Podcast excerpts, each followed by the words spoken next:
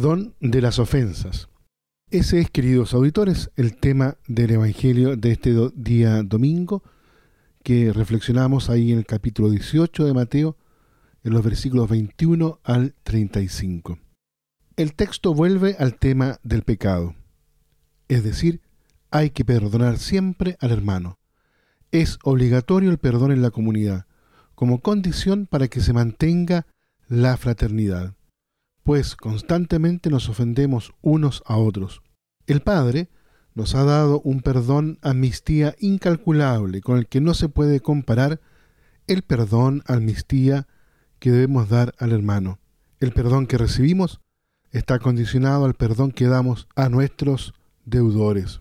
Pedro, portavoz del grupo, pregunta sobre el límite del perdón.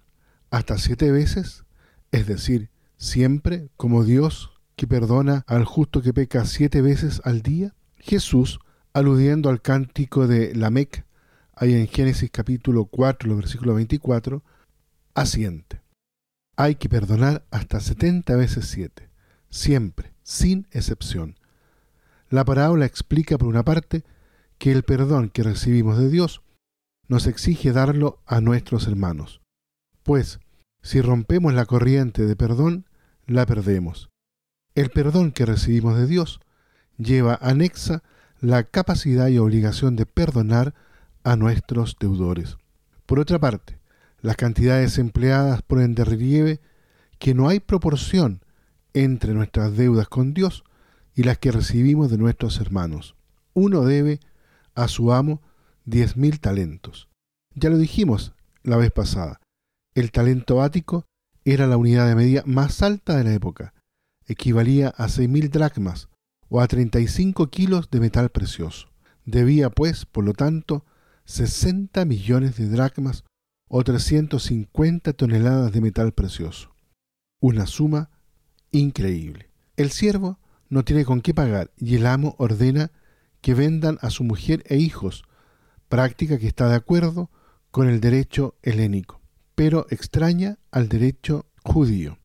El deudor pide paciencia y obtiene un perdón total, pero reclama a su compañero cien denarios.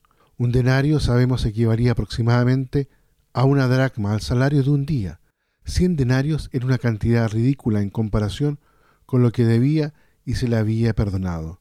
No perdona a su compañero, y el amo le retira el perdón. La conclusión es clara. Esto mismo hará con ustedes mi Padre Celestial si no perdonan de corazón cada uno a sus hermanos. Creer en Dios implica recibir perdón y perdonar. La comunidad, pues, nace en la medida en que cada uno vive su pequeñez y se mantiene en la corrección fraterna y el perdón. Jesús está dinámicamente presente en medio de esta realidad, santificándola. Por último, la siguiente reflexión. Quizás la característica más expresiva que tiene esta misericordia de Dios, manifestada no solo en su perdón, al mal uso de nuestra libertad, sino también en toda su relación con nosotros. Es la imposibilidad de poder ser pagada de alguna manera por el hombre. Es auténtico amor a fondo. Dios nada gana con querernos. La tradición bíblica presenta a un Dios que ama a un pueblo que no se lo merece ni por su grandeza cultural, ni por su poderío político, ni por su fidelidad religiosa, ni por ningún otro valor antecedente. Es un Dios loco de amor por su pueblo. No existe otra razón. A nosotros se nos invita a actuar en esta dirección de gratuidad, amando a los enemigos o invitando a quien no nos puede invitar.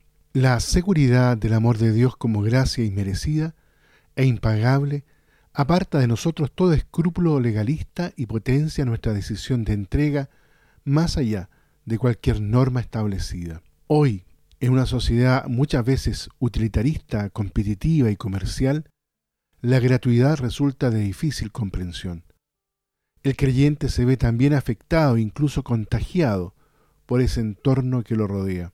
La búsqueda de influencias sociales, el cultivo interesado de las relaciones públicas, el estar a bien con quien no puede valer, el hacer favores para poderlos cobrar, son tentaciones de cada día, desde el utilitarismo habitual preguntarse para quién me puede servir o perdonar a quien no me puede pagar en la misma moneda suele ser un interrogante que brota muchas veces de forma espontánea.